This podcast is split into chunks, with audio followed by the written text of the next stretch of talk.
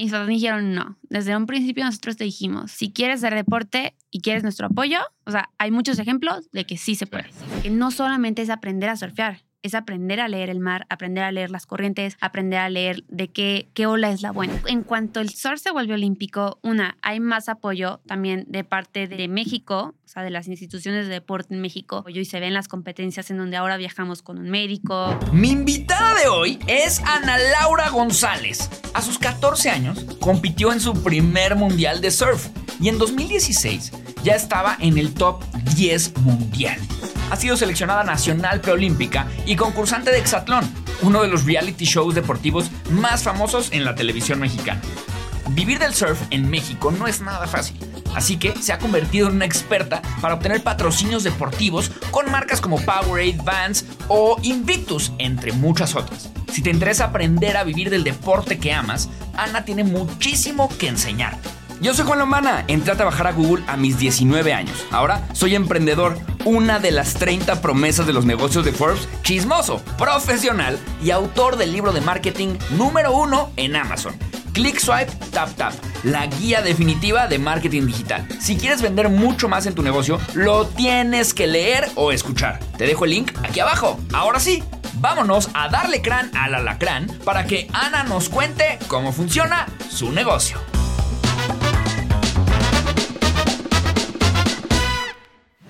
Mis queridísimos mercatitlenses, ¿cómo están? Bienvenidos a Cómo Funciona tu Negocio. El día de hoy estoy bien, bien contento, bien emocionado por tener aquí a nada más y a nada menos que a Ana Laura González. Bienvenida. Nada, muchas gracias. Estoy muy emocionada de estar aquí. No, yo más, yo más. De verdad que eres una mega picuda, mega, mega fregona. Este, está impresionante todo lo que haces y todo lo que haces a la edad a la que lo has hecho. Y sobre todo, creo que en el, en el research y lo, y lo, que pude ver de ti, este, me di cuenta que tienes como estos logros tan grandes, pero los disfrutas mucho. O sea, eres alguien como que, que disfruta la vida.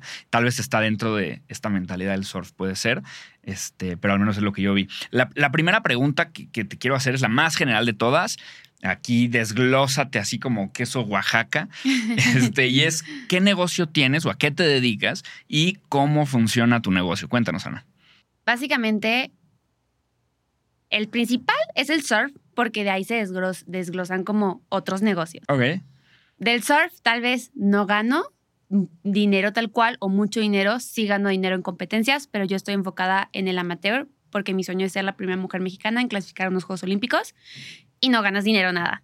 Mis patrocinios realmente me ayudan a sustentar mi carrera deportiva, pero en gran parte yo la termino sustentando. Entonces de ahí surge mi otro negocio, que es em, redes sociales, en donde ser embajadora en marcas, trabajar con marcas, el poder crecer mi imagen, me ayuda a sustentar mi carrera deportiva y es, en es como mi principal fuente de ingreso. Y en cierta forma también tengo el otro lado de conferencias, que lo voy expandiendo cada vez más y sería como mi otro negocio. Buenísimo, buenísimo.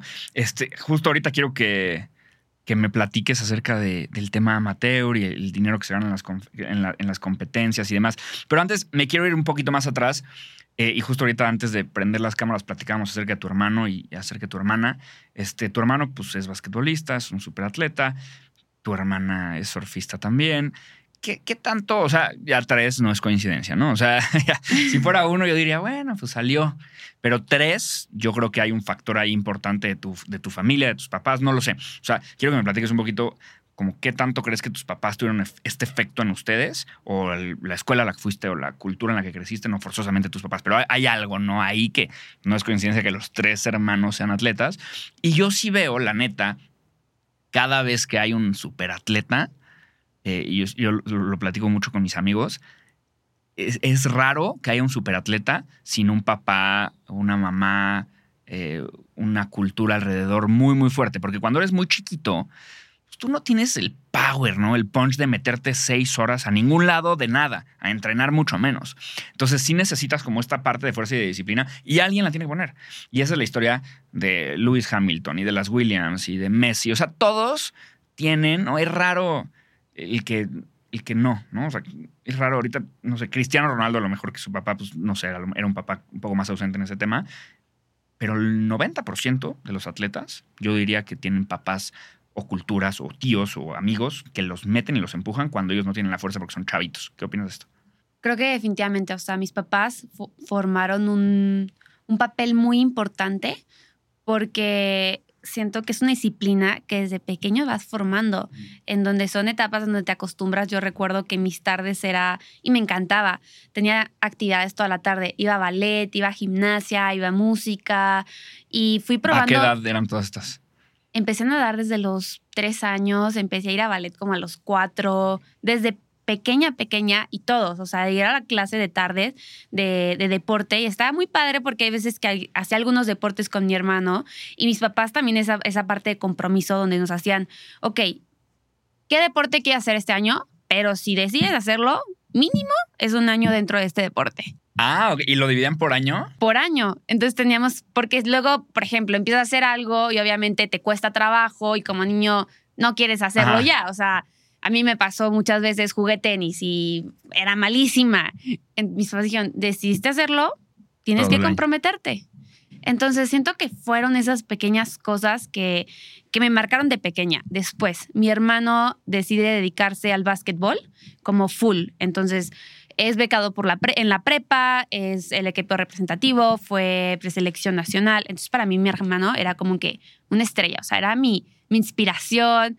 Eh, yo, mi, mi visualización en ese momento era, quiero ser deportista, pero también me encanta estudiar, me encanta como, tenía esa parte, mis papás no eran deportistas, entonces como de empresaria, quería ser súper inteligente, como súper fuerte, como mi mamá, como mi papá, mi papá es doctor, entonces es, un, o sea, es una persona súper inteligente, o sea, le preguntas un tema y lo sabe, entonces tenía como que dos aspectos como muy fuertes fuera del deporte que también me encantaban. Entonces, como que mi sueño era poder representar una universidad y al mismo tiempo estar haciendo el deporte, que era lo que hacía mi hermano.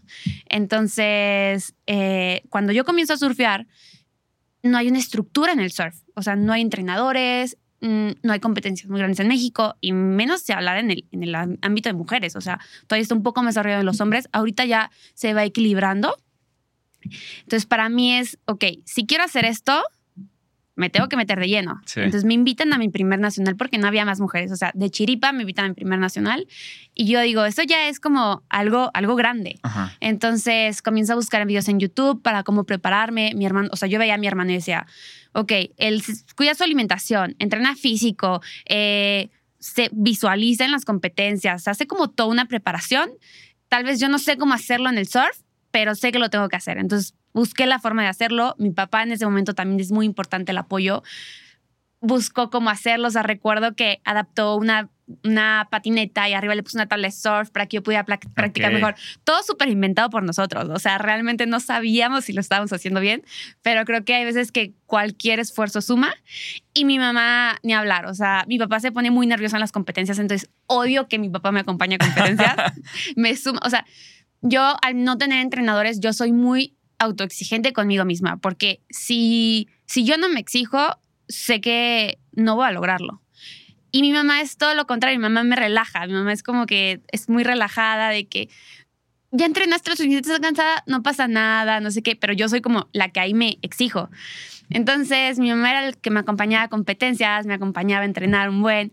Siento que el tener ese respaldo de, de como este equipo, como combinado, que todos sumaron un aspecto muy importante a mi vida. Después se vino mi hermanita, que cuando yo empecé a competir, ella estaba, no sé cuántos años tenía, bebé, o sea, ya dos, tres, cuatro años, empezaba a nadar y empezó a surfear y era como esta inspiración de saber cómo mi hermano realmente fue clave en mi carrera y esa responsabilidad que yo tenía también de, de, ser alguien que podía impactar en su vida de ella. Entonces, sí es algo bien, bien lindo mi familia. Sí, está cool. Es como este efecto cascada, ¿no? O sea, está, digo, ya, ya con que me dijeras lo de tus papás de cada año te, te enfocaban en un deporte nuevo, pero tenías que quedarte todo el año, ya ahí está la respuesta, ¿no? O sea, ahí se ve perfectamente como este enfoque de tú de niño lo quieres dejar todo porque hoy te fue mal. Y tus papás, pues como que creían en el largo plazo, ¿no? Como, en, no, no, no, O sea, no es porque hoy te fue mal, ¿no? Un año de tenis, este, para realmente, verdaderamente intentar hasta que encontraras como este deporte. Y luego, pues el ejemplo de tu hermano, que las fue como permeando a las dos. Así que sí, mira, ahí está. Eh, estudias administración de negocios, ¿no? Sí. ¿Y qué tanto crees que te, que te ayuda Eh, de entrada me parece fantástico, ¿no? Sobre todo la, gente que hace deporte profesional o la gente que hace, pues sí, que se dedica a cualquier deporte, creo que es importante que tengan en mente pues, también una alternativa y una vida post deporte o una vida post lesión, que obviamente no nos va a pasar aquí, no te preocupes. Pero, pero como que siento que muchas veces se les olvida a los, a los deportistas, tengo que estudiar. Hay otros que no, hay otros que son súper picudos este, y que tienen doctorados y no sé cuánto, pero ¿por qué si decides estudiar aparte de, lo que, de, tus otras dos chambas? ¿Y cómo crees que te beneficia y se relaciona eh, la administración con lo que haces? Justo en este punto también mis papás fueron clave porque yo comienzo a surfear, empiezo a viajar, demasiado por todo el mundo, entonces comienzo a estudiar la prepa en línea.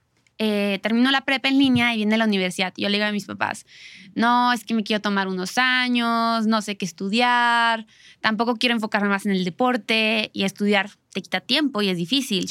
Y mis papás me dijeron, no, desde un principio nosotros te dijimos, si quieres hacer deporte y quieres nuestro apoyo, tienes que estudiar. Y sí se puede. O sea, hay muchos ejemplos de que sí se puede. Totalmente. Entonces ya fue como, uta, bueno, tengo que meterme a estudiar. Eh, y me sale la oportunidad de estudiar en la NAWAC. Tiene un programa en donde tienen becado a los mejores deportistas de México, que se llama Programa Elite, donde nos dan flexibilidad de horarios, de repente, de movernos exámenes, de faltas si tenemos entrenamientos. Entonces realmente era algo que se adaptaba mucho a mí y era cumplir ese sueño que yo tenía del poder representar a mi universidad y al mismo tiempo hacer deporte. Que en un, en un deporte como es el surf, en donde no estoy en la ciudad, en donde tampoco no es como que puedo entrenar en la cancha de básquet de mi universidad, estaba muy difícil. Entonces fue como, como un sueño para mí. Entonces logré encontrar como esa oportunidad ahí y tomarla. ¿Y este, este programa cómo funciona? O sea, ¿tú, los, tú les escribiste o ellos escriben de que, oye, o sea, ¿cómo funciona? y, y qué tan flexible es, qué otros deportistas entran ahí, porque está padre, ¿no? O sea, creo que a lo mejor hay muchos deportistas aquí que nos oyen o que nos ven, que, que no conocen esta alternativa, me pareció súper cool. Eh, yo llego porque cuando yo estuve en un reality de televisión que llamado Exatlón, eh, quien me metió ahí fue mi amigo Rubén, Rubén Anaya. Entonces, cuando yo salgo, yo le digo, es que quiero estudiar, quiero buscar como que una opción. Y me dice, este, este programa de la NAWAC, yo, yo no conozco al encargado que, que, creó el programa, que se llama Gustavo Alpuche, y es el director ahorita del programa Elite. Eh, voy a presentarle tu currículum, hacemos una junta, vemos de qué forma se puede hacer, si es factible para ti por tu deporte, pero justo el surf ya era olímpico, entonces eso lo facilita muchísimo más. Y, y bueno, se dio al final de cuentas. Y deportistas que estudian ahí, Rommel Pacheco, que ahora es diputado, eh, Nuria Diosdado, que también es de las máximas exponentes del deporte en México, eh, varios Son futbolistas. De diferentes disciplinas. Sí, está increíble porque aparte la carrera, de la, carrera de administración de negocios es de 7 a 10 de la noche, entonces es como que un programa también especializado para deportistas, en donde tú puedes entrenar todo el día y, y estudias en la noche. Y están en línea. No, es presencial. Ah, ese, es, ese, es, el reto para mí, porque es presencial. Un, después de, siempre que venía, rentaba un Airbnb y era una locura. Y ahora eh, renté un DEPA junto con mi hermano al lado de la universidad. Vengo dos días a la escuela y luego me voy a la playa. O sea, tu semana es 5 y 2? ¿Siempre y 2, siempre. Al menos que tenga un entrenamiento y me voy fuera del país tres semanas, hablo con la universidad y me dicen, ok, eh, repones, tus repones tus exámenes si me toca exámenes o repones tus trabajos, los mandas en línea y eh, buscamos la forma de hacerlo. Ah, wow. Pero para mí eso, por ejemplo, hablando de negocios, también requiere una inversión de mi parte para estar viniendo a la universidad cuando podría estudiar en línea, pero es una gran oportunidad y que aparte me encanta por esta mezcla de deportes que tenemos. O sea, yo tengo compañeros que juegan fútbol, de nado sincronizado, eh, de kayak, eh, de atletismo, de boxeo, de badminton, o sea, de todos los deportes. Entonces, como que también personas que estudian y personas eh, que están trabajando. Entonces, como que una muy buena mezcla. Ah, está súper cool esto. Súper, súper cool sí, todos tronados, ¿no? Así todos fuertes, los deportistas se sientan enfrente, ¿no? Todos y los de atrás. No, él es, él es licenciado, él trabaja en. Se diferencia perfecto. Oye, me encantó, me encantó. La neta, muchas felicidades porque pues, está cañón hacer este, esta vida de 5 y 2, pero vale la pena, sin duda. Eh, sé que, o sea, que surfeas desde los 13 años, a lo mejor antes, pero, pero que a los 13 te mudaste a la playa y ya empezaste como ya a surfear todos los días. ¿Cuántas horas lo hacías? ¿Eras tú libremente surfeando o, era, o había una escuela de surf? O sea, cuando eres tan chiquito eh, o tan chiquita, ¿pensabas en el tema profesional o era como, cómo funcionaba? Sí, siento que ahora que dices 13 años y lo comparo con mi hermanita, o sea, siento que era como, siempre he sido bastante madura en cierta forma, o sea, mi hermano es dos años mayor que yo, siempre que nos ven creen que yo soy la más grande. Ok. Eh, y en ese momento yo no lo veía de una forma profesional, pero sí sabía que quería mejorar. Eh, tampoco ve- me veía tal vez compitiendo en mundiales, no sabía de qué forma, pero sabía que quería ser mejor. Entonces recuerdo que levantaba a mis papás a las 7 de la mañana para que me llevaran a la playa y me pusieron de condición que les preparaba café mínimo. Para, Era el pago. era el pago, entonces Ok. aprendí a preparar café y entrenaba más o menos dos horas de surf, eh, hacía gimnasio una hora y media y luego complementaba con otra hora de, patineta y si las olas estaban muy buenas, eh, surfeaba otras dos horas en la tarde y no hacía gimnasio ni, ni skate. Entonces, mi papá me ayudó como que a estructurar este plan de entrenamiento a los 13 años pero no tenía un entrenador. Justo eh, en México existen muchas escuelas de surf para iniciarte a un nivel principiante, pero ya pasar de un nivel intermedio a avanzado, realmente no existe esta estructura. Eh, recientemente cada vez se va formando con muchos esfuerzos la federación de personas que, son deport- que fueron deportistas en el momento y ahora eh, ya como que un plan de, de retiro en cierta forma del deporte Sí. han- se han empezado a preparar, pero cuando yo empecé a surfear no lo había. Entonces me tocó básicamente hacer mis planes de entrenamiento a mí sola. Eso está muy loco. Pero además siento que tu papá, siendo doctor, pues tiene muchísimo que, o sea, sabe muchísimo de este tema. O sea, como que el tema de la recuperación, el tema de cuánto y entrenar y en dónde y por qué, está muy interesante. Y luego a los 14 fuiste a tu primer nacional. Eh, ¿Cómo? O sea, ¿cómo te enteras? Ahora sí que, así como tocabas la puerta de tus papás de llévenme a, la, a, a surfear a las 7 de la mañana, ¿a quién le tocas la puerta a los 14 años para ir a un nacional? Hoy usted, no sé. Y además, la competencia nacional, ¿qué es? O sea, es, es evidentemente, me imagino que todo el país, pero, pero te dan un premio, ¿qué ganas? ¿A dónde te llevan? ¿Qué es? ¿Cómo funciona?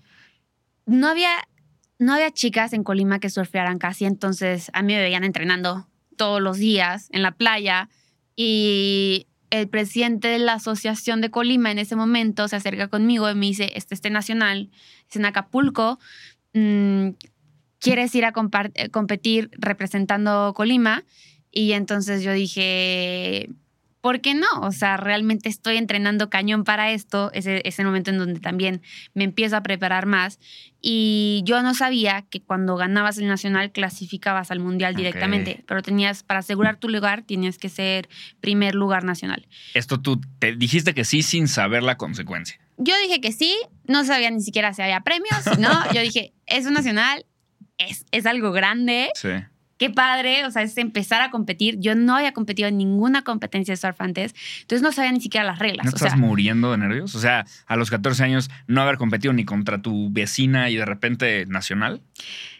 es muy chistoso porque no. O sea, al contrario, era como que no tenía esa presión. Después tuve que, en mi carrera, como que experimentar cierta presión diferente porque ya sabía lo que iba. Pero ahí era como, o sea, solamente había chicas que eran mucho mejores que yo, pero yo tenía como, siento que tantas ganas de ganar y había entrenado tanto para eso que quedé campeona nacional sub-16 y sub-18 y clasifico a mi primer mundial. Entonces fue como que algo muy loco.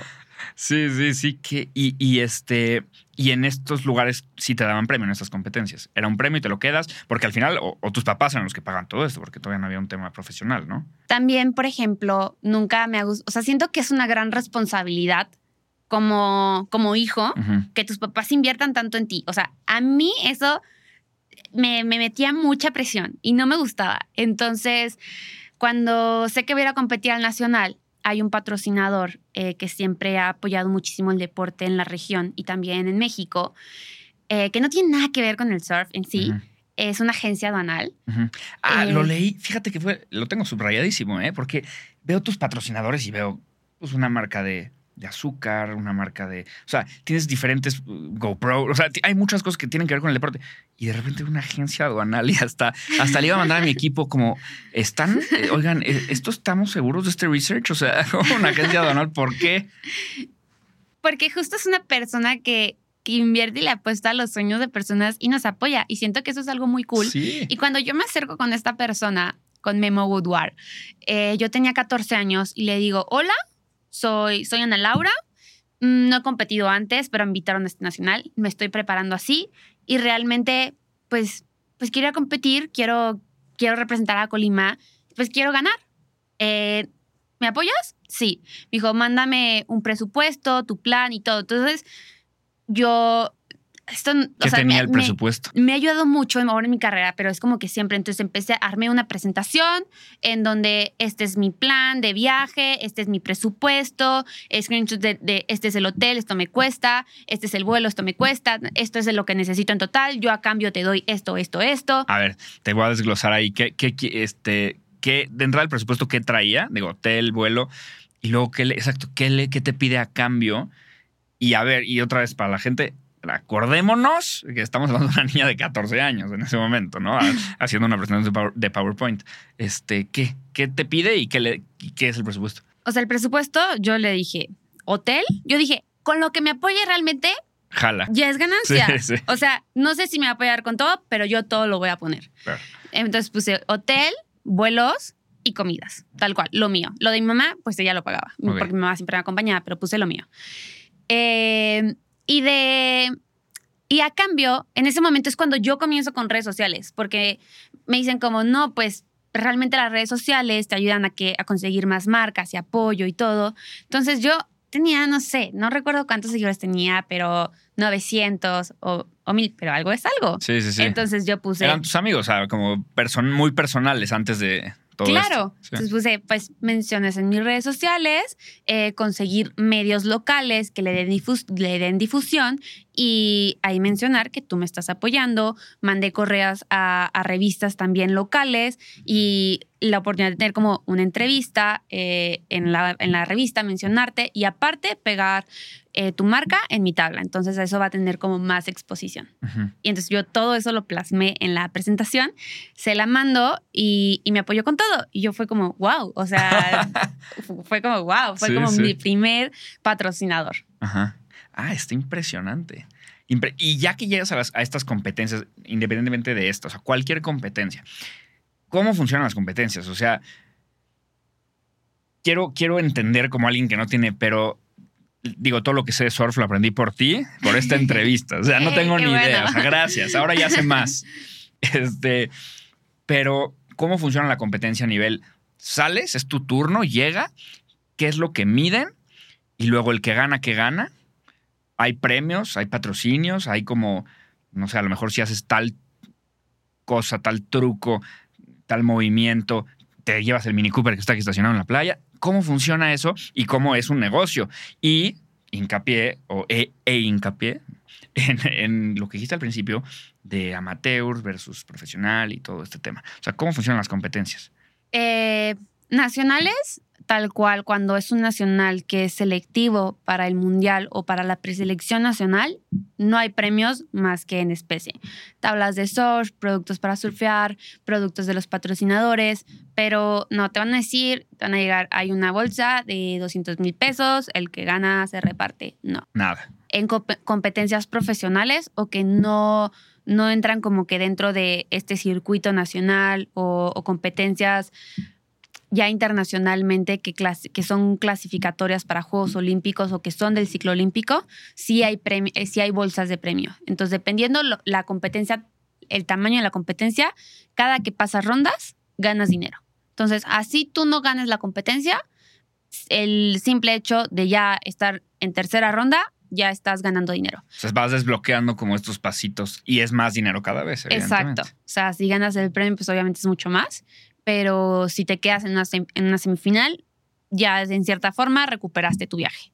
Entonces, eso es algo muy interesante. Ah, bueno, pero a ver, el número está interesante porque semifinal es complicado llegar y apenas recuperar para semifinal, yo, yo pensaría que con que, o sea, no, no está tan, no es tanto el, el- el porcentaje que te, que, te, que te regresan de la lana que estás gastando por el viaje. No, porque al final también o sea, son, son eventos en Latinoamérica. Está el circuito profesional, que hasta ahorita ningún mexicano ha formado parte de este circuito profesional. Ok. eh, que ahí sí hay mucho más dinero. Es tipo la NBA, la NFL, eh, toda esta imagen, pero de surf. O sea, es como súper, súper, súper pro y hay bolsas muy grandes, hay patrocinadores muy grandes, en donde el simple hecho de estar ahí, eh, no solamente por el dinero que ganas compitiendo o ganando, sino por los patrocinios que ya tienes, es súper rentable. ¿Y por qué? ¿Por qué no hay mexicanos?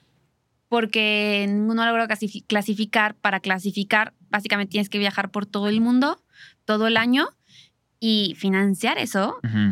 Está muy duro. Necesitas muchas agencias aduanales. Muchas agencias aduanales.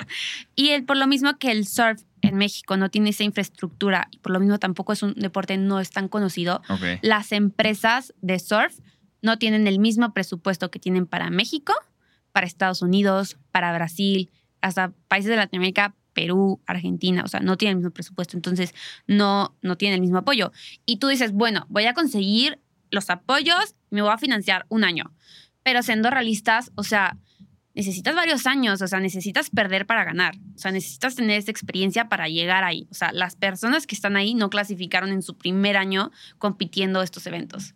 Entonces, estar ahí Es una varios inversión años muy grande, sí. es una inversión muy grande. Y también muy, o sea, como que poco certera. Esa es la realidad. O sea, no sabes si te va a tomar un año y vas a ser el niño maravilla o, claro. o cinco años y pues ni modo, ¿no? O si lo vas, o sea, cinco años y lo vas a Ah, lograr. o cinco años y lo logras, ¿no? Correcto, Exacto. correcto. Y este. Y esa es la diferencia que decías al principio de, de- de profesional y, y amateur. O sea, hay una parte en la que es, es el rockstarismo y hay otra parte que es como la competencia nacional y van a olímpicos. ¿Y son excluyentes? Eh, los que están en este circuito profesional, mm, si no me equivoco, son cinco hombres y cinco mujeres, los mejores cinco que clasifican a Juegos Olímpicos como tienen su pase directo. Si no me equivoco, creo que son los mejores cinco, pero tienen que ser de países diferentes. Ok. Pero para el lado olímpico no ganas dinero de competencias y muchas veces la federación te financia las competencias, pero muchas veces te toca a ti ponerle tu bolsa y no ganas nada por competir. Entonces ahí se, se vuelve el lado interesante. Y también, por ejemplo, para mí en México no hay entrenadores, entonces yo me voy a entrenar a Brasil, a Nicaragua, a Argentina, a California y todo eso, pues al final son vuelos, sí. hospedaje, lo que le pago al entrenador, mis tablas de surf. O sea, se vuelve una cuenta, se vuelve una Sí. cuenta grande. Sí, sí, sí, sí, está cañón. Oye, y, y justo, co- ¿cómo lo hiciste tú cuando fuiste después, siguiendo ahí la, la línea de tiempo, al Mundial en Ecuador? Este, el- eh, ¿Fue la, la agencia aduanal la que te, te llevó o, o ya tenías más patrocinadores? ¿Cómo funcionaba? Eh, vuelvo a ir con la agencia anual, le vuelvo a presentar otro plan igual, este, la presentación de PowerPoint, PowerPoint. todo bajado, pero en ese momento me acerco también con gobierno de Manzanillo. Ok. Entonces recuerdo que hacían como una junta en un lugar todos los miércoles, se sentaba el presidente a escuchar a la ciudad. Entonces yo hago mi fila con mi papelito, me toca la oportunidad de igual a llegar a platicar con él y lo mismo me presento, ya llevaba mi presentación hecha. Ahí no ofrecía medios ni nada, pero bueno, al final era como, o sea, ya gané esto, tengo la oportunidad de ir a esto y necesito esto.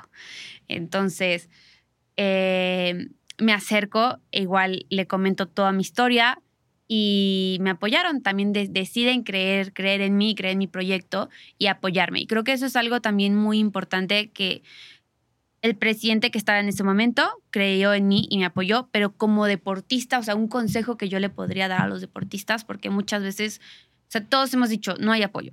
Y una realidad, a ver, es muy difícil tener Sí. apoyo como deportista y lograr ese apoyo, pero es tocar puertas, o sea, es ir y tocar puertas y tocar puertas y tocar puertas y ser insistente, porque...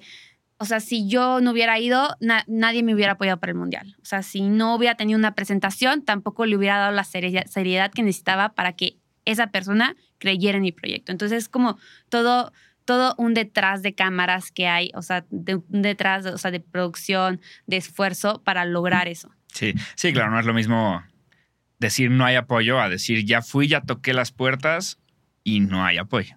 Sí, O sea, definitivamente, que también pasa. Sí, obvio, seguro. O sea, pero por lo menos estás quedando en la línea. O sea, estás, o sea, sabes que vas y ahí estuviste y hiciste tu presentación y te formaste y demás. Totalmente de acuerdo. Y luego, en ese mundial quedas en 22 de 70, este, y ahí como que ya, eh, al menos lo que noté es que cambia tu chip por completo y es como, soy buena en esto, este, esto puede funcionar, esto puedo llevarlo a otro nivel. Y te pones en, en búsqueda de este entrenador y ahorita has dicho mil veces que, que no hay entrenadores en México. Por, o sea, ¿por qué no hay entrenadores en México? Y luego, ¿cómo funciona un entrenador? O sea, eh, sé que estuviste con Martín Paceri, sé que esté con Is- Israel Rocha. Este. ¿Le pagas al entrenador por clase? ¿Le pagas al entrenador por mes? ¿Se divide en la bolsa si es que hay algo? Eh, él lo hace por amor al arte porque es un surfista retirado. Nada de amor al arte.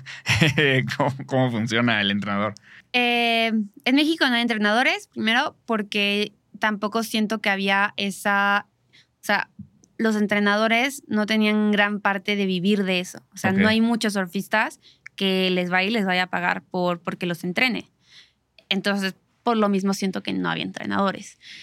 Y, es un ciclo vicioso. y es un ciclo. Entonces, o sea, también necesitas desarrollar esos nuevos talentos y abrir esas oportunidades para que se pueda, un entrenador pueda sustentar también, o sea, su vida, o sea, Claro. vivir de eso.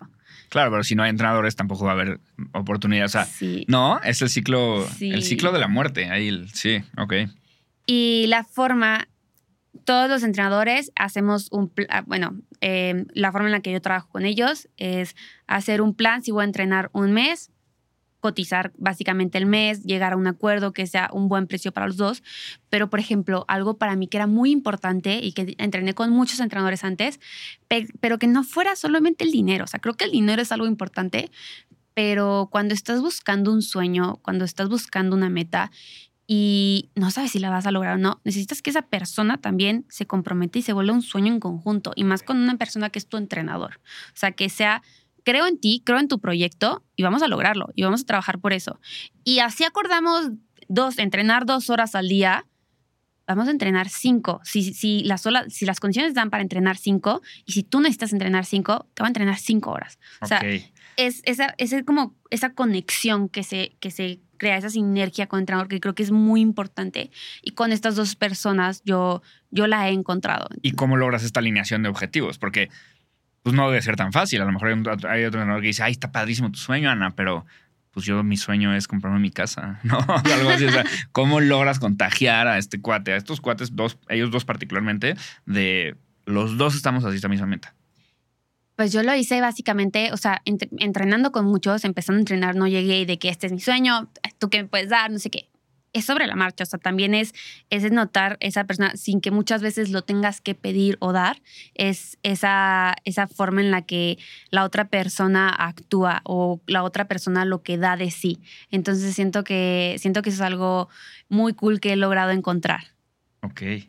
Y este, y entonces funciona básicamente como por mes, ¿no? O sea, como al final ellos tienen un sueldo por mes, ¿no? Una cosa así. Sí, o sea, por ejemplo, con Martín muchas veces lo trabajé eh, durante, era, un, era por mes, pero era como que el plan de un año. Entonces era todos los meses.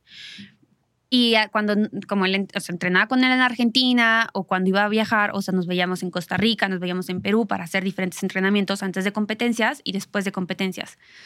Pero cuando no, hacíamos videollamadas o análisis de video a distancia o así.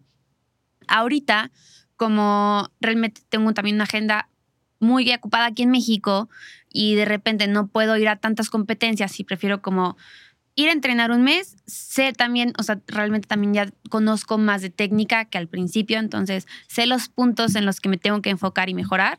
Regreso a México, lo entreno por mi cuenta y después vuel- vuelvo a agendar como otro campamento. Algo que también es muy importante es en el surf para verte tú. Entonces tienes que tener como un video y, por ejemplo, yo lo, los así sé que tengo que enfocarme en esos puntos. Cuando me veo surfeando y me veo, en- me veo entrenando, ya digo como, ok, me necesito agachar más, estoy haciendo esto bien, estoy haciendo esto mal, porque ya lo entrené. Entonces trabajo más o menos de esa forma. O sea, como que te quedas con la teoría y ya tú lo ejecutas en práctica. ¿Y ahorita no tienes entrenador?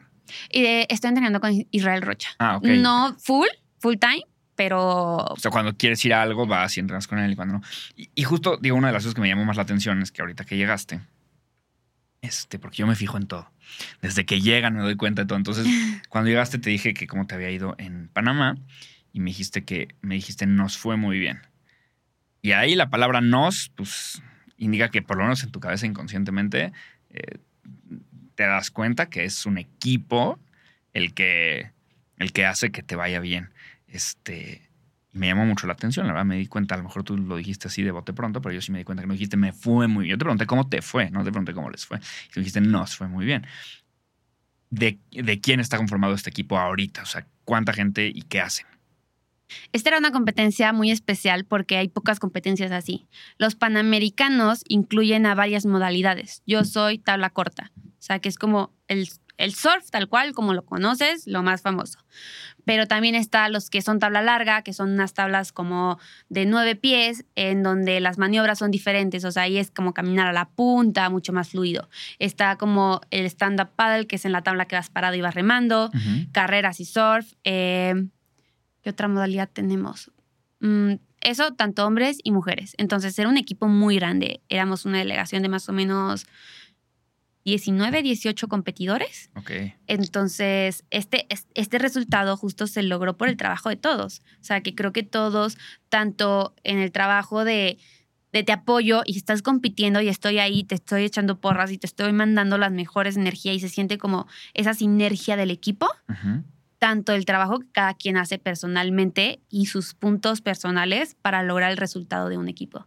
Entonces, eso es algo muy lindo y creo que es algo que se logra también en el deporte amateur, estos, estos equipos, que al final es una prueba individual, pero que no lo logra solo. Entonces está, está, ah, está interesante. Sí, porque está el factor de que pues venimos todos y cada uno tiene ahí a su, a a su subequipo. O sea, tú vas con tu entrenador. No, esa vez teníamos un entrenador para todos, que es algo que está, porque te digo que se están eh, formando nuevos talentos y nuevos entrenadores. Entonces, esta vez fue un entrenador mexicano, en donde él también fue surfista antes e hizo varias disciplinas y él pudo haber ido a competir, pero esta vez decidió decir no ahora voy como entrenador. Ah, Entonces, eso es algo que está súper chido. Y fuimos también con un equipo de médico, con un equipo de fisioterapia, eh, teníamos todo el equipo acá de la federación en donde nos buscaron como una buena locación para podernos quedar, una buena alimentación. Entonces, es todo un equipo. Sí. O sea, está interesante porque es, es, un equipo grande que no compite, y luego un equipo que compite y luego individualmente compites, ¿no? Entonces, eso es como un subequipo de un equipo. Está padrísimo. Y este y ya que es la competencia, ahorita dijiste los puntos. ¿Cómo funciona para un novatazo como yo? Llega tu turno, sales, ¿qué, sucede? ¿Cómo, ¿Cómo, los jueces te, te, miden o te, o te, califican? Ok, primero que nada, son, son rondas que vas pasando para llegar a la final. Ronda 1, ronda 2, ronda 3, cuartos de final, semifinal, final. ¿Mismo supongamos. No, de, en diferentes días. Entonces, son, por ejemplo, competencias, son grandes, de 5 o 7 días aproximadamente y te toca entrar una vez al agua y los días finales por lo general te toca entrar dos veces al agua. ¿Y cuántos minutos? Son 20 minutos en el agua. Si son finales, hay veces que le extienden a 30, 35 aproximadamente. Eh, y una vez que estás en el agua, te cuentan tus dos mejores olas. Entonces, por ejemplo, tú puedes tomar dos olas y te quedas con esas dos olas, o puedes tomar 15 olas y dentro de esas 15 escogen tus dos mejores. Entonces, también está padre porque si te caes, si te equivocas, no pasa nada, regresas y tomas otra ola. Pero también ahí viene otro factor, o sea, que, que es qué ola tomas. O sea, tú dependes del mar totalmente. Tú decides, ¿a esta voy o a esta me estoy, me espero? Tú decides esa voy, o sea, me espero, pero ¿qué pasa? O sea, en una situación en donde no hay olas y de repente sale una ola. Van pasado, tú tienes tu, tu reloj y siempre estás midiendo el tiempo. Entonces tú dices, por ejemplo, a mí me gusta iniciar rápido. Entonces, a los cinco minutos me gusta ya haber tomado una ola. Esa es siempre como mi forma de competir. Pero, ¿qué pasa si no hay olas? Ya van 10 minutos y no salió ni una ola. y tu cabeza está jugándote súper en Cuatro competidoras. Y tu cabeza está de que, ¿qué hago? Me muevo, me bajo, me, me, muevo a otro lugar de la playa porque tienes un área para competir y la ola sale en diferentes lugares. Entonces tú tienes que ya tener como tu estrategia planeada porque te sientas a estudiar el mar aproximadamente una hora antes, pero el mar cambia. O sea, el mar puede cambiar en cualquier momento. ¿Y qué, qué le ves? ¿Qué le ves cuando lo estudias? ¿Dónde está la ola? ¿En dónde...? haces como un mapa, entonces marcas en dónde están saliendo las olas, cuántas olas sale en cada lugar, es todo un análisis. Y tienes un reloj, entonces, por ejemplo, hay, hay series de olas que vienen más grandes, que vienen cada cierto tiempo. Entonces se les llama sets se le llama set a esas olas. Entonces tú, tú mides cada cuánto sale el set. Entonces dices, ok, el set está saliendo cada cinco minutos y viene de tres olas. Y la mejor ola de esas tres olas es la segunda ola. Entonces tú cuando estás en el agua ya dices, ah, ok, este es el minuto tal, debe venir el set, voy a tomar la segunda ola. ¿Y el mar siempre es así de cíclico? Mm, no, no tal cual. O sea, son periodos porque dependes de, las mareas. Entonces el mar cambia con las mareas, pero si toca con, con la marea alta bajando, obviamente la marea ya debe haber cambiado para el momento que te toca competir. Entonces es un aproximado, pero no, es una, no tienes la certeza. O sea, tienes el 60% de posibilidades de que más o menos se va a acercar a ese análisis, que es mejor que nada. Claro entre mejor hagas el análisis, pues más, más acertada va a ser la competencia durante esos, minutos. Claro, y depende mucho también de la playa en la que estás compitiendo. Pero entonces, en ese momento en donde tú estás en la playa y no han salido olas, viene una ola, decides tomarla, pero atrás puede venir una mejor ola. O decides no tomarla, pero estás dejando ir esta oportunidad. Y una vez, bien, hay prioridades. Entonces, hay como turnos de competencia, porque antes se daba mucho que se bloqueaban entre competidoras. Entonces, como para hacer un juego más limpio, si tú tomas una ola, entonces la que no ha tomado olas tiene la prioridad, entonces tú pasas a cuarta prioridad y así vas subiendo mientras toman olas, entonces ya tercera, si la otra, la que estaba en primero toma una ola, segunda y así. Entonces tú en cierta forma si tomas una ola es prioridad. Entonces también es como que muy importante la lectura del mar, que creo que es algo que dificulta mucho el deporte porque no solamente es aprender a surfear, es aprender a leer el mar, aprender a leer las corrientes, aprender a leer de qué, qué ola es la buena. Es todo un mundo. Sí, está muy interesante. Y, esas, esas dos olas que te toman, ¿te las califican del 1 al 10? Del 1 al 10 y califican em, la fuerza, la velocidad, la técnica, la fluidez, el estilo, en cierta forma el tamaño de la ola, el potencial que dio la ola. Y eso es lo, lo que está duro, porque por ejemplo puedes tomar una ola que, que venía buena, que tú la viste que venía buena, pero al final de la playa la ola cambió y no te dio tanta, tanta, tanta oportunidad, o sea, no te dio el potencial para hacer las maniobras y atrás viene una ola buenísima y tu compañera la toma y, o sea, puede no haber surfeado como tú surfeaste, pero la dio más de ella, entonces las maniobras se ven mucho mejores, se ven mucho más grande y luce más, o sea, los jueces pagan mejor. Entonces también es un, un sistema de apreciación, dependes de los jueces en cierta forma. Y eso a veces no me gusta tanto, pero, pero bueno, así es. Sí, así es. No, totalmente. ¿Y cómo funcionan las estrellas? Porque sé que, bueno, sé que de tus olas favoritas son las de Los Cabos, ¿no? Y hay un, el Open Surf que tiene seis estrellas. ¿Qué son las estrellas? Eh, el, como los puntos que dan. Entonces, obviamente, una competencia de, de seis estrellas te da seis mil puntos si tú ganas tienes 6 mil, pero si, y por ejemplo, si tú pierdes en ronda 4, tienes mil puntos, que es como si hubieras ganado un evento de una estrella. Ya. Entonces puede ser el mismo, la misma competencia, pero las estrellas son muy importantes por eso, porque son los puntos. Totalmente. Ah, es como un como ATP en el tenis, por ejemplo. Tal cual. Ok. Competencias más grandes, más chicas. Ah, buenísimo. Y en, en, estas olas de la Isla de Todos los Santos, o de Todos Santos más bien, Isla de Todos Santos, ¿verdad? Eh, que son las olas más grandes del mundo, que gente hasta se muere ahí en esas olas, una cosa loquísima. ¿Cómo, o sea, qué pasa por tu cabeza y si cambia la manera en la que te preparas, o mental o físicamente, para surfear en un lugar con estas locuras de olas? Sí, definitivamente. O sea, uno, miedo. O sea, el miedo siempre es un factor que está ahí.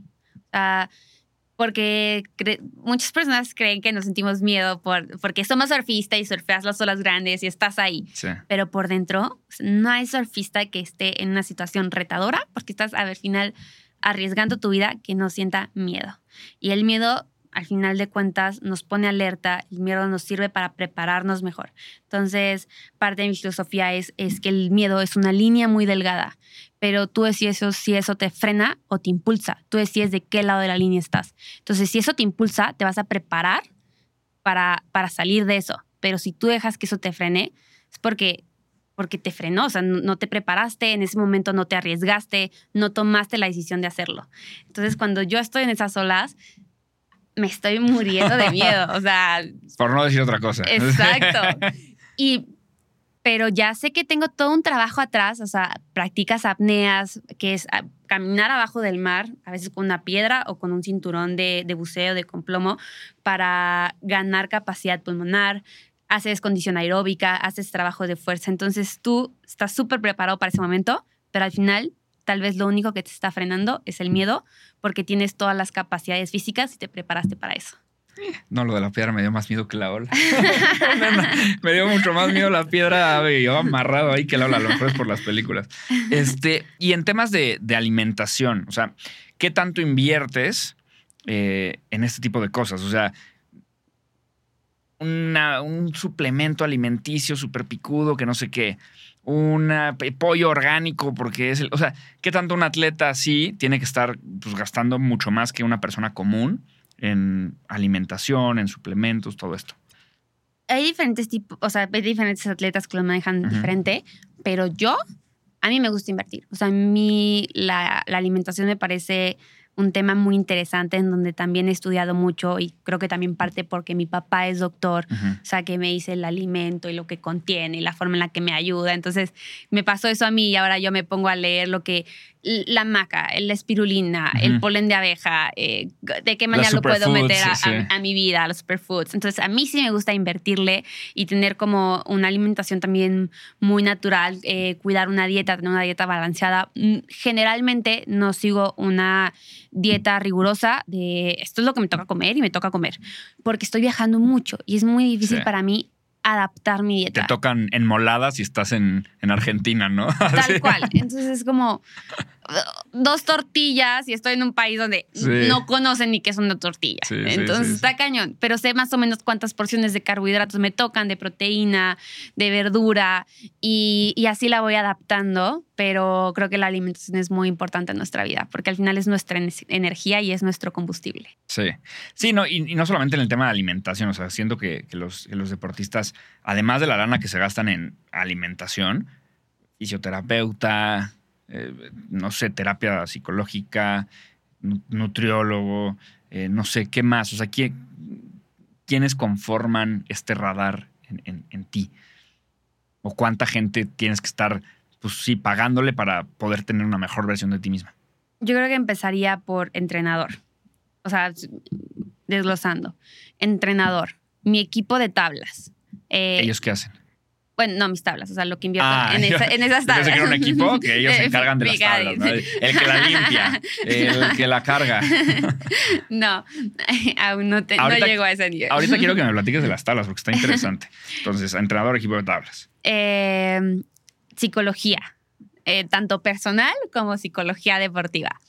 Eh, nutrición, eh, recuperación física también un doctor, algo que para mí es súper importante, tuve una experiencia, se me salió el hombro en una competencia, entonces ahora cada, cada que siento que, estoy lastimada de una cosa, prefiero ir con, con, mi médico del deporte, que me vea, que, me diga, puedes entrenar, o sea, no hacer como, sí, sí puedo yo puedo todo y no va a pasar nada porque, porque no va a pasar nada, ¿no? Entonces, también mi entrenador, eh, no sé si se me está yendo otra cosa, bueno, en cierta forma también invertí en un equipo de cámaras para poder grabar, grabar mejor y documentar todo.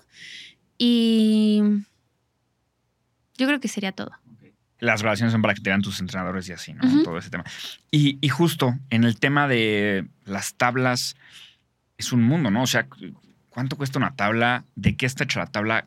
¿Qué tanto cambia si usas una tabla buena, una chida o una chafa? Este, cómo funciona este tema de las tablas. ¿Cuál, ¿Y cuál es la mejor? O sea, ¿cuál es la que tú digas, esta es la Nimbus 2000 de las, de las tablas? Eh, las tablas son todo, básicamente. Obviamente la persona influye mucho, pero es como la Fórmula 1 el carro. Okay. Al final es el contacto. ¿Así a ese nivel? No tan detalladamente como si, si tiene un detallito y, y está abollada, pero pero si tienes una tabla que, no te da, o sea, que no tiene las condiciones o las especificaciones o no está hecha para ti, para una competencia, marca una diferencia abismal. Ah, ok. Entonces, o sea, ya como a nivel profesional de hacerlo, las tablas vienen especiales para mí, o sea, traen mi nombre y todo porque son mis medidas en base a mi peso, en base a mi altura, en base a mi estilo de surf, en base a la ola a la que voy a competir.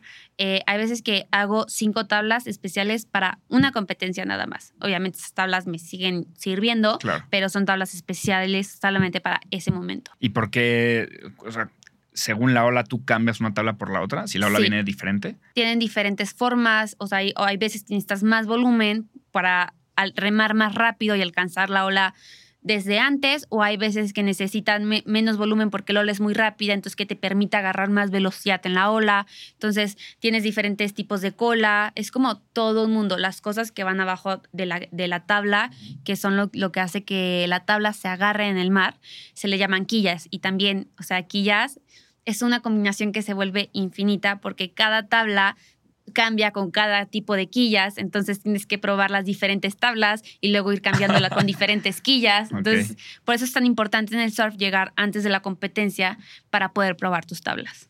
Y más o menos en precios, una tabla buena, o sea, de las mejores marcas, está aproximadamente entre 800 a 1200 dólares. Ok.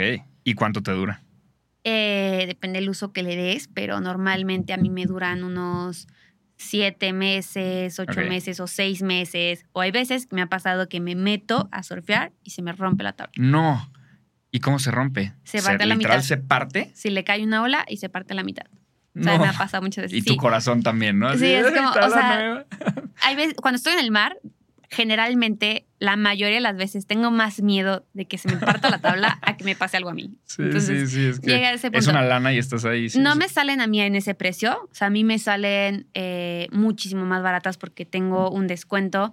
Eh, yo hago mis tablas en Brasil, justo con este entrenador. Él trabaja con una marca de Brasil que es como de las, de las más importantes.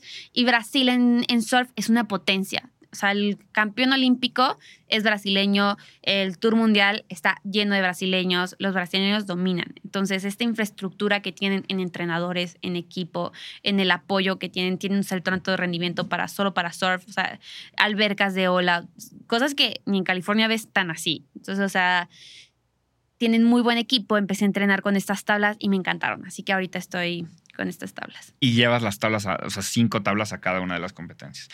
Qué chistoso. Nunca me hubiera imaginado que, influye tanto. O sea, yo a lo mejor pensaría que es como, un, pues como unos tacos de foot. O sea, que sí influyen, hombre, hay buenos, hay malos, hay caros, hay baratos, pero si, le das unos tacos de foot mejores o peores a Cristiano Ronaldo va a meter la misma cantidad, ¿no? Es a lo mejor un poco más cómodos, un poco más rápidos, pero así tanto como un coche de Fórmula 1, que yo creo que es un gran porcentaje del éxito de un piloto, está cañón, muy cañón, Sí, es muy impresionante. cañón. ¿Y, cu- y cómo pruebas todas estas variaciones? Pues así a la mala, ¿no? Sí, también tienes una noción de más o menos qué tiene una tabla buena, o sea, muchas veces el cóncavo, los rieles, los materiales, si tiene fibra de carbono, hay tablas normales, o sea, que son de, de fibra de vidrio, pero con un foam que es como poquito más pesado y hay otras que son epóxicas, que el foam es muy ligero, pero son mucho más duras, entonces no tienen como que tanta flexibilidad en la ola.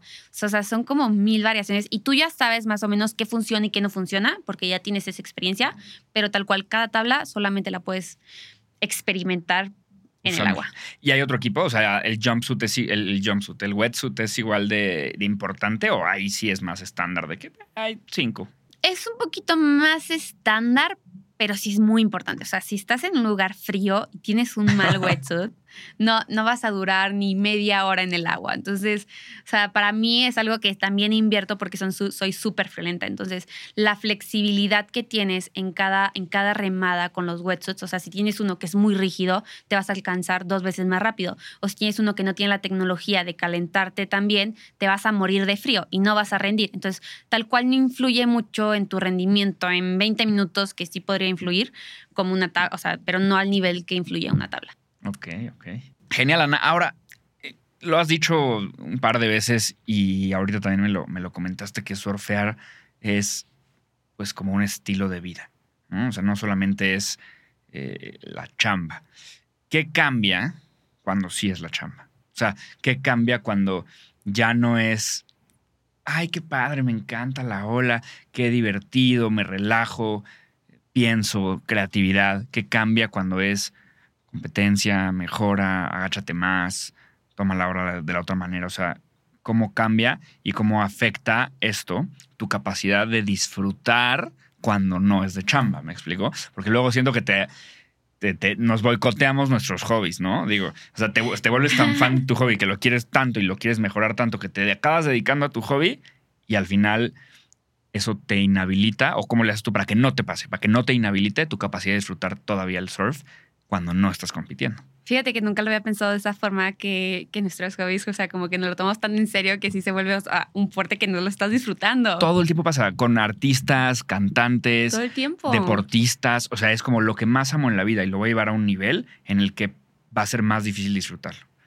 Sí, bueno, así es totalmente, porque cuando yo surfeo relajado, o sea, como un domingo de surf con amigos, estoy platicando o estoy sola y mi mente se va, pienso en otras cosas, es como meditar, me encuentro conmigo, escucho las olas, estoy tranquila, viene una ola, la tomo, o me siento quiero una ola, me espero a tomar la ola, pero cuando estoy entrenando ya son formatos de entrenamiento. Entonces, básicamente entro y entro con un objetivo claro, agacharme más. Entonces, mi objetivo de esta media hora va a ser lograr agacharme más para preparar mis maniobras. Entonces, yo estoy antes de tomar la ola, solamente pensando en eso, buscando dónde tengo que tomar la ola, cómo me posiciono ahí, remando todo el tiempo, peleando olas, porque eso también es algo bien duro. Cuando, cuando tú, más si eres mujer, y estás en un ambiente de hombres, tú tienes que llegar a ganarte tu lugar. O sea, siempre un hombre te va a ver en el agua en general y te va a menospreciar o a decir, ah, otra mujer, quién sabe si surfe. Entonces, es como que un punto en donde si ella toma la ola, yo me le puedo meter o le puedo pelear sola. Entonces tienes que llegar a ganar lugar. Está todo el tiempo peleando la posición en el agua y enfocado como a un objetivo. Una vez que tomas la ola, tienes que pensar, ¿qué hice bien? ¿Qué hice mal? ¿Lo logré? ¿No lo logré? Pasa esos 20 minutos y, por ejemplo, yo estructuro mis entrenamientos en donde en 30 minutos voy a enfocar en una cosa, después hago hits de práctica en donde tengo que tomar cinco olas eh, dependiendo de las condiciones, adapto los objetivos o tengo que tomar dos olas que me den un puntaje de 11, que es como un promedio que siempre me ayuda como a pasar competencias. O me dejo un puntaje de 10 o de 9. O sea, lo voy ajustando en base a las condiciones. Entonces, sí, si las condiciones están retadoras, si muchas veces estoy cansada y solamente quiero ir a disfrutar, pero tengo que entrenar, se ve un, un, punto en el que digo como, no quiero, o las condiciones están malas y no te dan ganas de surfear, porque es muy divertido surfear si estás tranquilo, si las olas están buenas, pero hay veces que el mar está horrible. No hay olas, hay un viento, hace frío, ya surfeaste en la mañana, estás cansado y tienes que volver a surfear. Realmente no quieres hacerlo, pero tienes que hacerlo. Sí. Sí, totalmente. Pero bueno, sigues teniendo, y ahorita me lo platicabas justo igual afuera de cámaras, ¿no? Como tus momentos de surf en tranquilidad, ¿no? Es que... O sea, tienes, sabes hacer este balance. Es que para mí el surf es como parte de muy importante de mí. O sea, si yo no surfeo, no, no soy yo. O sea, como que me saturo, estoy de mal humor, como que no logro esos momentos para mí. Entonces sí trato en la semana sin duda, de por lo general tener una sesión de entrenamiento fuerte, si surfeo dos veces al día. ¿De cuántas horas? De dos horas, full, y en la tarde ya me voy a surfear, otra hora y media, otras dos horas, pero mucho más tranquilo, que al final de cuentas me sigue sirviendo, pero no es tan, tan específico. Pero también es como para no, no cansar la mente, o sea, si solamente estoy de que entrenando, entrenando, entrenando, también tienes que tener como que esos breaks y disfrutarlo. ¿Y esto es todos los días? Todos los días. todos los días una sesión de dos horas en la mañana y luego en la tarde uh, más relajante, pero también estás surfeando. Si no, estoy en la ciudad, así es. Está cañón.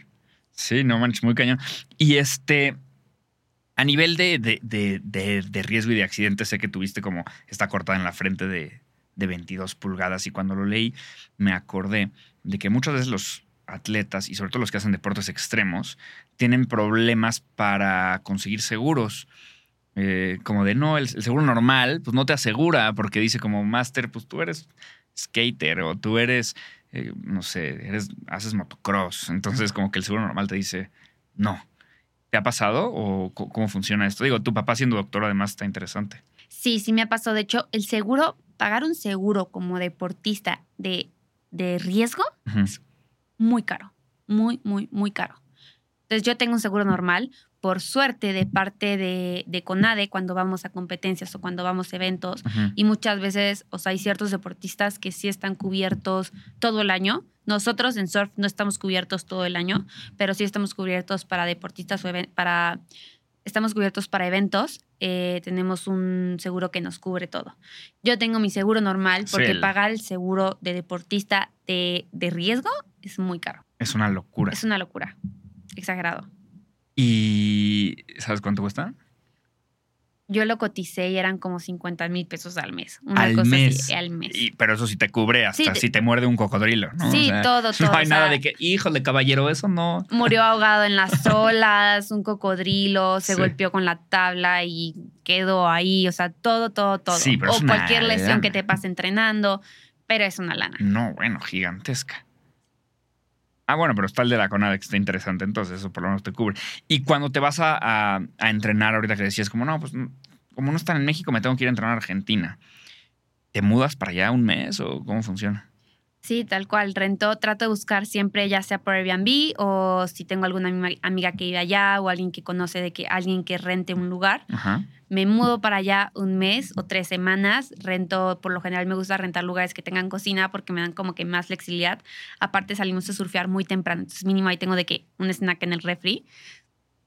Y hay veces que me voy sola, hay veces que me voy con mi hermano, hay veces que me voy con mi hermanita. Eh, varía mucho la forma en la que adapto esos entrenamientos. Pero siento, a veces me siento como nómada, o sea, nómada. Nómada, sí, O sea, sí, me sí. dicen de que dónde vives y yo en el mundo. O sea, En- vengo a la ciudad dos días, pero no sé si se consigue vivir dos días, o sea, en un lugar. No sé.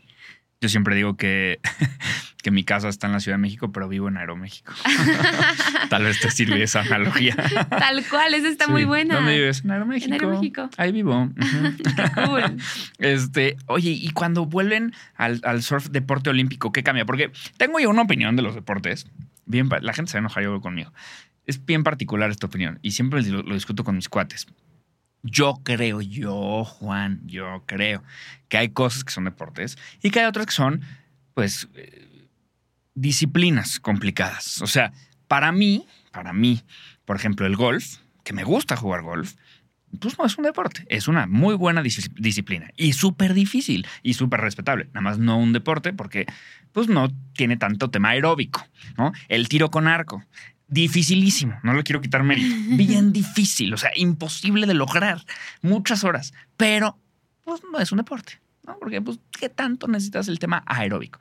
Yo sé que a esos niveles todos son atletas, pero al final, ¿qué tanto deporte es? Y entonces era raro, para mí al menos, pues, que el surf, siendo súper un deporte, o sea, consi- o sea ante mi, mi, cosa rara de, de- esquema de deporte y disciplina, el surf es súper aeróbico, súper cansado, súper de fuerza, súper de, performance, de rendimiento. ¿Por qué no era un deporte? O sea, ¿por qué no era un deporte olímpico? ¿Qué cambia? O sea, si sientes que hay un prum, deporte olímpico, todos lo ven diferente. Totalmente. O sea, hay un antes y un después. Y a mí me tocó justo la transición. O sea, muchas veces yo decía, es que surfeo y, y quiero ser campeón del mundo. ¿Pero es olímpico? No.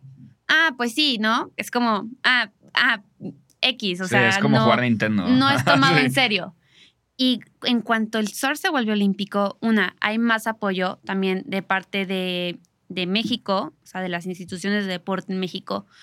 Es tomado en serio, o sea, mucho más en serio, y hay más apoyo y se ven las competencias en donde ahora viajamos con un médico, con un fisioterapeuta, o sea, me tocó ir a un mundial juvenil en, en Azores, en Portugal, en donde la federación nos reservó una casa, pero se equivocaron del lugar, como que hubo una, una confusión.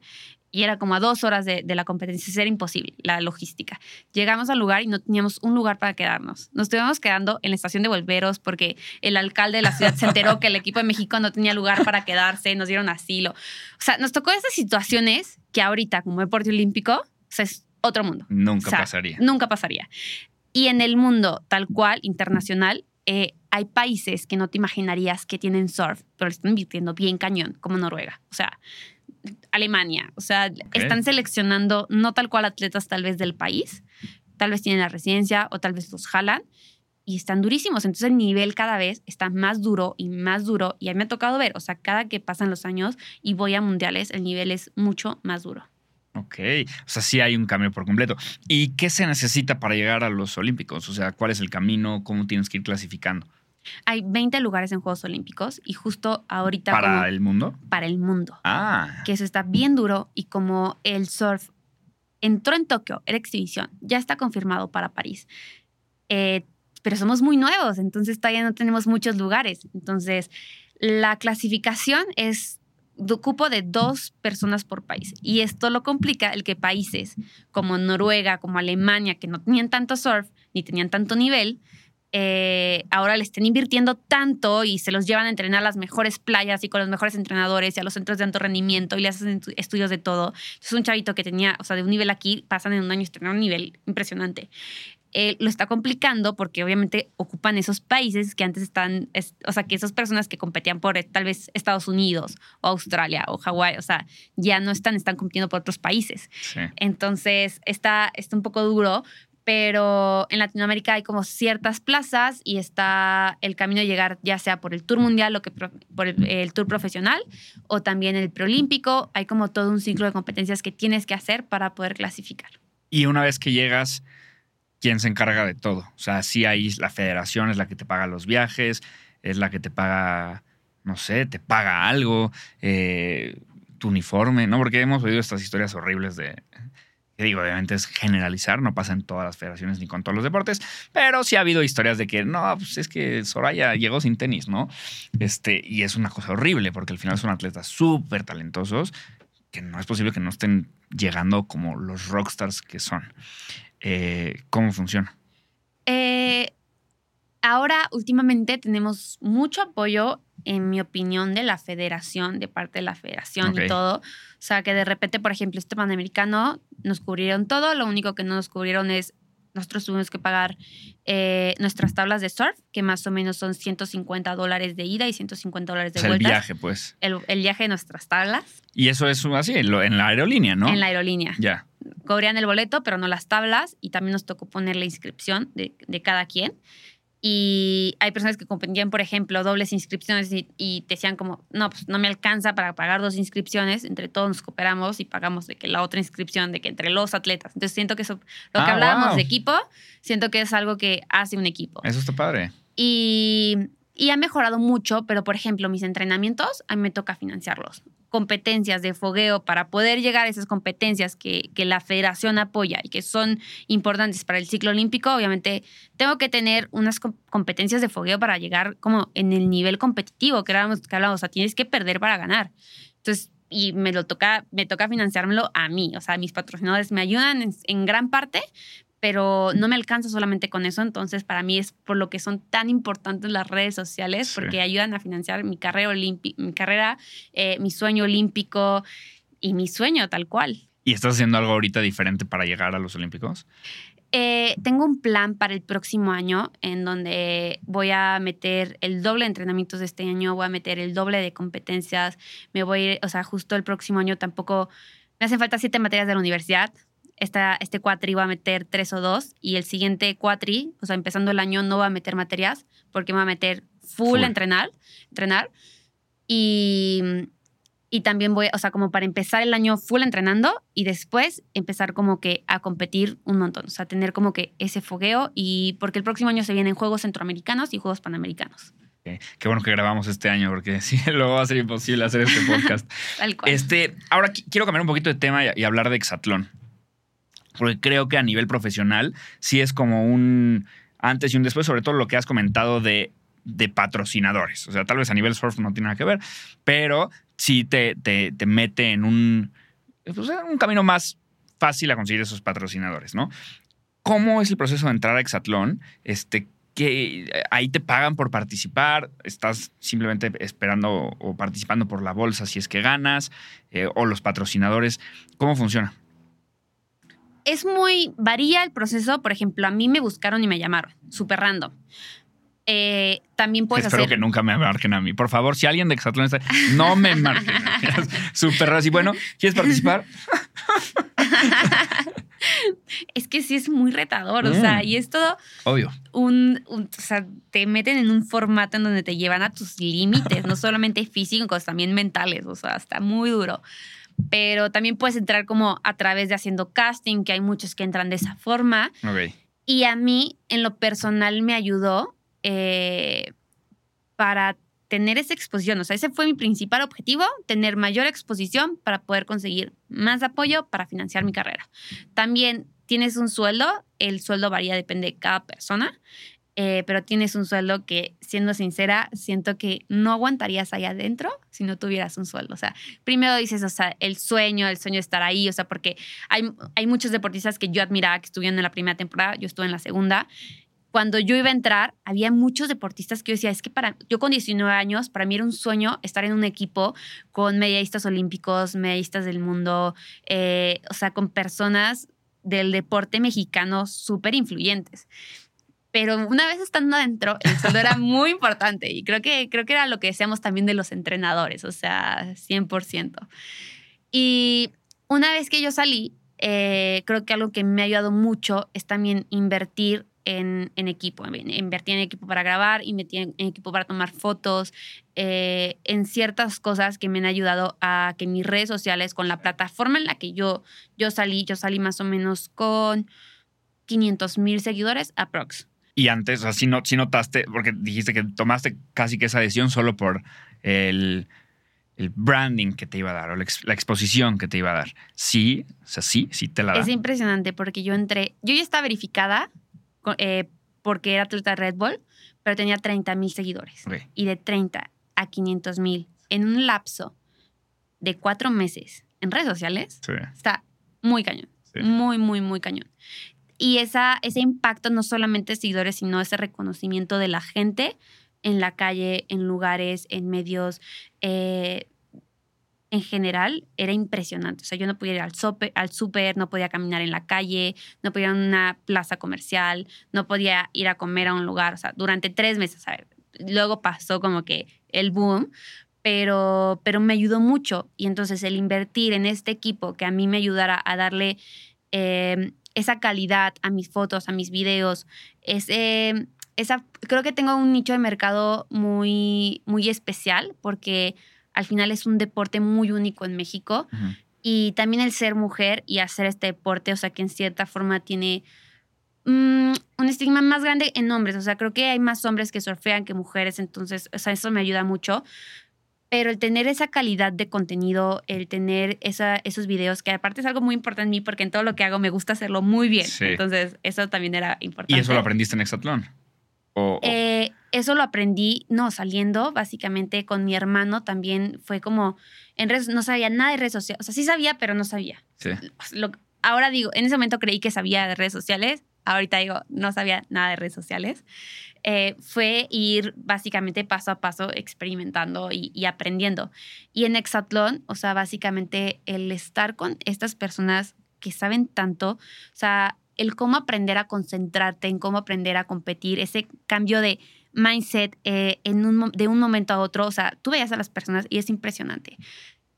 Puede estar en la banca riendo, cantando, súper súper feliz, chistoso, o sea, una persona, y la mirada que tiene cuando va a competir es otra. O sea, es, es- es ese cambio de mentalidad de un momento a otro que logras. Y el estar con esas personas, siento que a mí en mi carrera deportiva, sí dejé de surfear cuatro meses y me perdí los Juegos Panamericanos de Lima, que eran muy importantes, pero competitivamente también me ayudó mucho como deportista. Entonces, Claro. como que es una balanza. No, yo creo que valió la pena Sí, totalmente. totalmente. y sí notas como que es mucho más fácil ahora conseguir un patrocinio. Sí, definitivamente. Y tal cual como patrocinio, fíjate que no. O sea, siento que aquí en México mm, todavía no está esa forma de, de apostarla del deporte tal cual, o sea, de, de un apoyo. O sea, he tocado muchas puertas y todavía no lo logro. O sea, si logro es como campañas, este, o ya sea a largo plazo, corto plazo, de cierta forma que me ayuden a, fi- a financiar mi carrera deportiva, pero tal cual una empresa que se acerque conmigo me diga, ¿cuáles son tus competencias? Eh, ¿Qué necesitas? Yo te puedo dar esto para que tú vayas a competir. ¿ok? Tal vez sí te pido algo a cambio, pero en sí es para que tú vayas a competir y cuenta y estás, y estás segura de que durante el año vas a tener este presupuesto para destinar para tus competencias no lo he encontrado. O sea, los mismos patrocinadores que entré, que, que tenía cuando entré a Exatlón, son los que tengo ahorita. Ok. Y bueno, pues este es el podcast. Este es el momento. Si tú estás allá afuera viendo este episodio y dices, oye, tengo dinero extra, así como que hay, ¿qué hago con mi dinero? eh, patrocina a Ana. Patrocinen al deporte. Muy bien. Regresamos. Este, no, sí estaría bueno. Estaría bueno que este, que este podcast fuera el que la gente comente así y que, y que consigas. Y, y, y justo, entonces, ¿cuál es la diferencia? O sea, tus. O sea, una cosa es como que te patrocinen por campaña o por un tiempo, como imagen, como por menciones en redes. Eso es lo que te ayuda a sustentar tu carrera. Pero no has tenido un patrocinador que sea como este es el patrocinador de surf. Tal cual. ¿No? Ok. Ok, ok, ok. O sea, lo que haces es como tus menciones en redes y todo esto es lo que lo. Bueno, pero sí lo, tienes, o sea, además de las menciones, los pones en tu, en tu uniforme, en tu tabla, o sea, sí, sí les das todo el tema del surf, no solo las redes. Justo, y aparte es como toda esa exposición que tengo cuando voy a, cuando voy a medios, cuando tengo entrevistas, cuando gano un evento, siempre estoy con mi tabla, o sea, y cuando tengo un patrocinador siempre está en mi tabla. Entonces, ahorita que veías, o sea, de que la agencia la carrera es porque están en mi tabla todo el tiempo, entonces. Tienes a la náhuac también ahí. Tengo a la náhuac, sí. Sí, sí, sí. Y cuando, y cuando te lesionas, ahorita que estuviste estos siete meses fuera del agua, ¿qué es lo que, o sea, se frena todo el sistema, ¿no? Que bueno, el patrocinador ese no se frena porque sigues teniendo tus redes, pero sí se frenan tu entrenamiento, se frenan las competencias. O sea, ¿cómo es recuperarte? Siendo que es como triple recuperación económica, eh, física y mental. Horrible.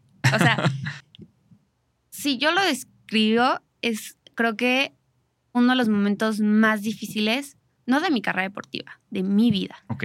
O sea, es, era, me lesiono en el preolímpico, eh, que era el último clasificatorio para Juegos Olímpicos. Entonces, me lesionó antes de tener la oportunidad de luchar por mi sueño y había estado entrenando para ese momento. Primer lugar.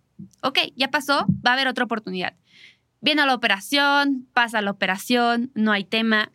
Yo soy una persona que estoy acostumbrada, si no, si no surfeo, salgo a correr, a hacer ejercicio, estoy en movimiento, soy muy activa. O sea, siento que que porque desde pequeña eso ha sido parte de mi vida.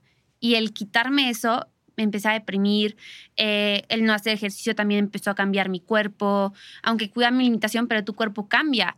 Eh, el aceptar eso, tenía el cabello largo, me lo corté hasta aquí porque si no me iba a volver loca con el cabello largo. Fueron muchos cambios en redes sociales. Cuando te decía, cuando me preguntaste eh, cuál es tu empresa al principio, el surf es mi centro. Y yo en ese momento no tenía mi centro. En redes sociales ni siquiera sentía que era yo, porque no estaba surfeando. Eh, me sentía perdida, o sea, te lo juro. Pero bueno, al final siempre he sido una persona que, que, que busca otras opciones y otros horizontes y gracias también a mi familia, a mi equipo, a todas las personas que me rodean. O sea, sabía que había, o sea, que iba a pasar, que, que era un momento y un proceso. Entonces, una noche de insomnio, porque tampoco podía dormir porque no hacía ejercicio, eh, empiezo a pensar en donde yo he logrado, en cierta forma, hacer una estructura para mí, para poder entrenar, pero si quiero que el deporte y el deporte en mujeres en México crezca, se necesita hacer esa estructura. ¿Y de qué forma? Porque tú decías, es el ciclo vicioso. Eh, tengo que aportar más para que esa estructura se empiece a crear. Entonces, a mí se me, se me ocurre y es un proyecto que todavía estoy trabajando en donde quiero seleccionar ocho niñas mexicanas. lo de Mujeres del Mar. Lo de Mujeres del Mar. A ver, cuenta. Financiado por marcas y por, por empresas en donde podamos traer un entrenador internacional y tengan un campamento de cinco días, que vivan un poco la experiencia, que a mí es la que me ha ayudado a crecer dentro del deporte.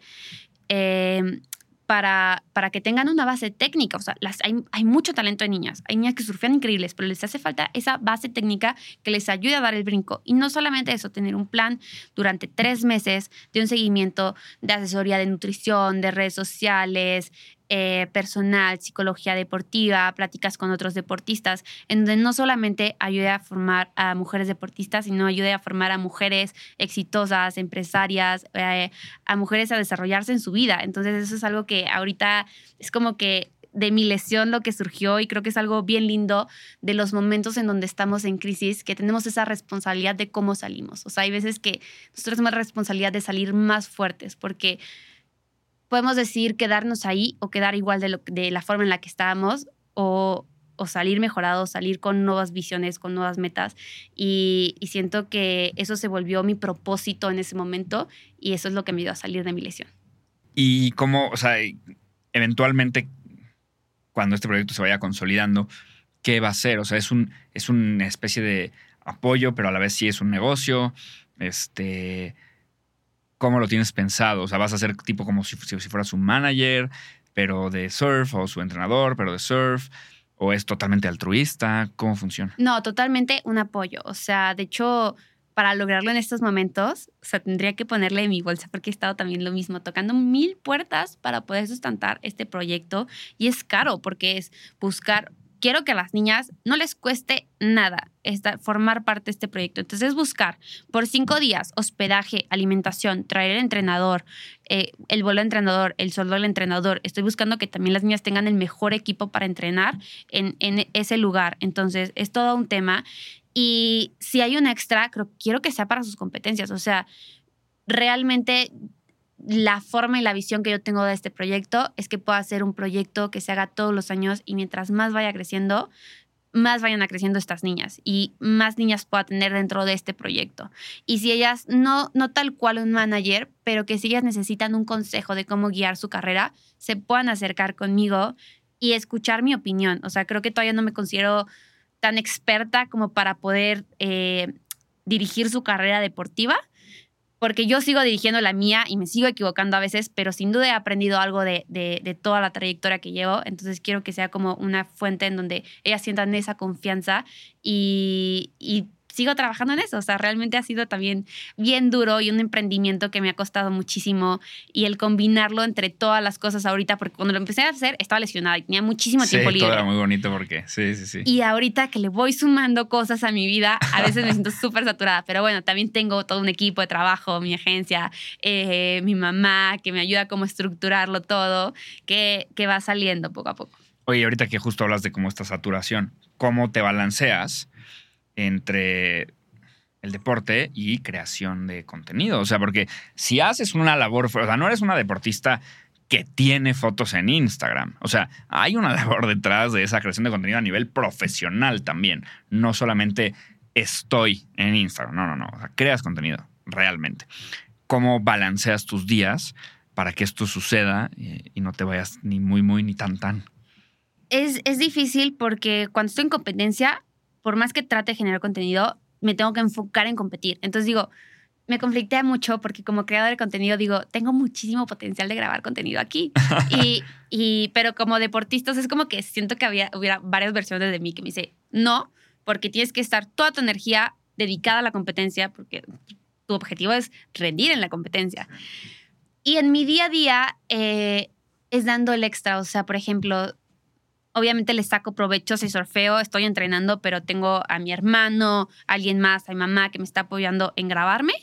Eh, y luego lo utilizo, pero por ejemplo, ese antes de grabar, ese después de grabar, eh, esas historias que hago que quitan tiempo, al final es, si quiero grabar antes, entonces me tengo que levantar antes para llegar a la playa.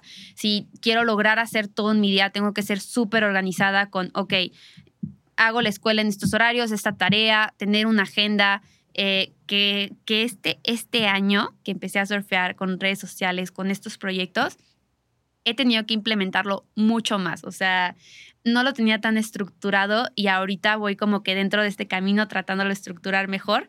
Cuando vengo a la ciudad también me ayuda porque es como los días en donde aprovecho de, de grabar un montón de contenido, eh, de sacar de repente campañas que tengo o de poner entrevistas o podcasts o que me ayudan a crecer mi carrera pero también hay veces que, que, que voy durante la marcha organizando todo. Sí, es que es una locura. Es una locura. Locura, locura, locura.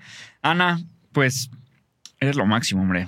Y de verdad es admirable porque, digo, independientemente de lo que has logrado a nivel, a nivel surf, creo que justo, o sea, hablamos de cómo le has eh, ayudado a tu hermanita, esto fue antes de prender las cámaras, a, porque tu hermanita es surfer, para la gente que no sepa, este, que cuando tú estabas haciendo todo esto, pues no había, no había mucho hecho y que ahorita para ella es mucho más fácil porque ya estuviste tú antes. Como, pues sí, con quién, qué puertas tiene que tocar, qué cosas tiene que hacer, qué entrenamientos tiene que hacer, qué, a qué torneos tiene que ir, a qué competencias tiene que ir, etc, etc, etc. Y creo que eso lo has hecho no solamente para tu hermanita, o sea, a lo mejor y sí, pero indirectamente para muchísimas otras personas, ¿no? Este, muchísimas, muchísimas más. Y a mí me llama mucho la atención que tengas iniciativas como la de eh, Mujeres del Mar, en donde quieres ayudar a chavas a, que conozcan mejor el surf y que entrenen y demás, este, a la vez que tú misma todavía, ¿no? Estás tocando esas puertas para que a ti te patrocinen, ¿no? Y eso habla de esta capacidad que tienes como de dar, ¿no? Porque todavía me dijeras, pues imagínate que, no sé, que fueras una ex surfer de 50 años y me dices que quieres ser mujeres del mar, pues te digo, ah, órale, te entiendo. Pero, pero que tengas 23, este, y que, que, que, estemos buscando este patrocinio y que estemos buscando todo eso y que a la vez ya quieras empezar a dar, me parece increíble. Así que neta que mil gracias por eso y por darnos ahora el, eh, tu tiempo aquí en, el, aquí en el episodio. Estuvo impresionante, aprendí un buen. Eh, neta que muchas, muchas gracias por venir y muchas gracias por compartirnos cómo funciona todo este tema de, del negocio detrás del surf. No, muchísimas gracias a ti por el espacio, por hacer la biografía, básicamente, o sea, investigarme como tan bien, o sea, esos detalles que, que, yo también lo valoro. O sea, al final de cuenta es el tiempo que dedicaste para este momento y siento que la plática fluyó y espero que todas las personas que están escuchando que lo hayan disfrutado, que tal vez hayan aprendido un poquito de cómo es el surf, que invitarlos a surfear porque estoy segura que los va a marcar en su vida y va a ser una gran experiencia. Y si lo siguen haciendo, qué padre. Y si no, es experiencias de vida que al final nos nutren muchísimo. Y tengo una filosofía que es surfear la vida, eh, que me parecería que todos podemos ser surfistas en nuestra vida, que justo es tomar las olas como oportunidades, en donde cada ola es una oportunidad nueva, pero las olas no, las oportunidades no te van a llegar a ti. Tú tienes que salir a buscar esa ola. Tampoco no hay olas perfectas. Tú conviertes esa ola con pasión, dedicación y esfuerzo. Entonces, invitarlos a todos a que surfen la vida y agradecerles también por todo el tiempo y todo el apoyo que me dan. No, bueno, muchísimas gracias. Tengo que empezar a surfear, pero antes tengo que quitarme el miedo de que las algas me toquen los pies. Porque vamos poco a poco, ¿no? O sea, yo me meto al mar y hay algo rarito que siento abajo y yo le hago así, a mí me da miedo todo. Entonces, poco a poco. Eh, gente, son lo máximo. Muchas gracias por escucharnos o vernos. Por favor, muy importante, este. Eh, denle, o sea, bueno, si nos están oyendo en Spotify, no sé por qué estoy actuando, si nos están oyendo no nos están viendo, pero si nos están oyendo en Spotify, pónganle cinco estrellas porque es la única manera en la que este podcast llega más arriba en los rankings y, y, es la única manera de apoyarnos. Y si nos están viendo en YouTube, que su like, que su comentario, que su taguen al, a, un sponsor para Ana, que su campanita, todo, o sea, lo que puedan hacer para apoyar esta iniciativa del podcast, para poder seguir trayendo invitadas tan increíbles como Ana, es bienvenido. Muchísimas, muchísimas gracias y muchísimas gracias, Ana. Nada, muchísimas gracias, al contrario. ¡Uh! Buenísimo. Y a mí no se me caían nunca los anillos. Yo trabajaba en el Sara por el día 8 horas y luego trabajaba otras 7 horas por la noche. De lunes a sábado. O sea, tú cuando haces un reportaje, igual que un podcast, tiene que ser una historia. Lo presentas, das una introducción, presentas el tema.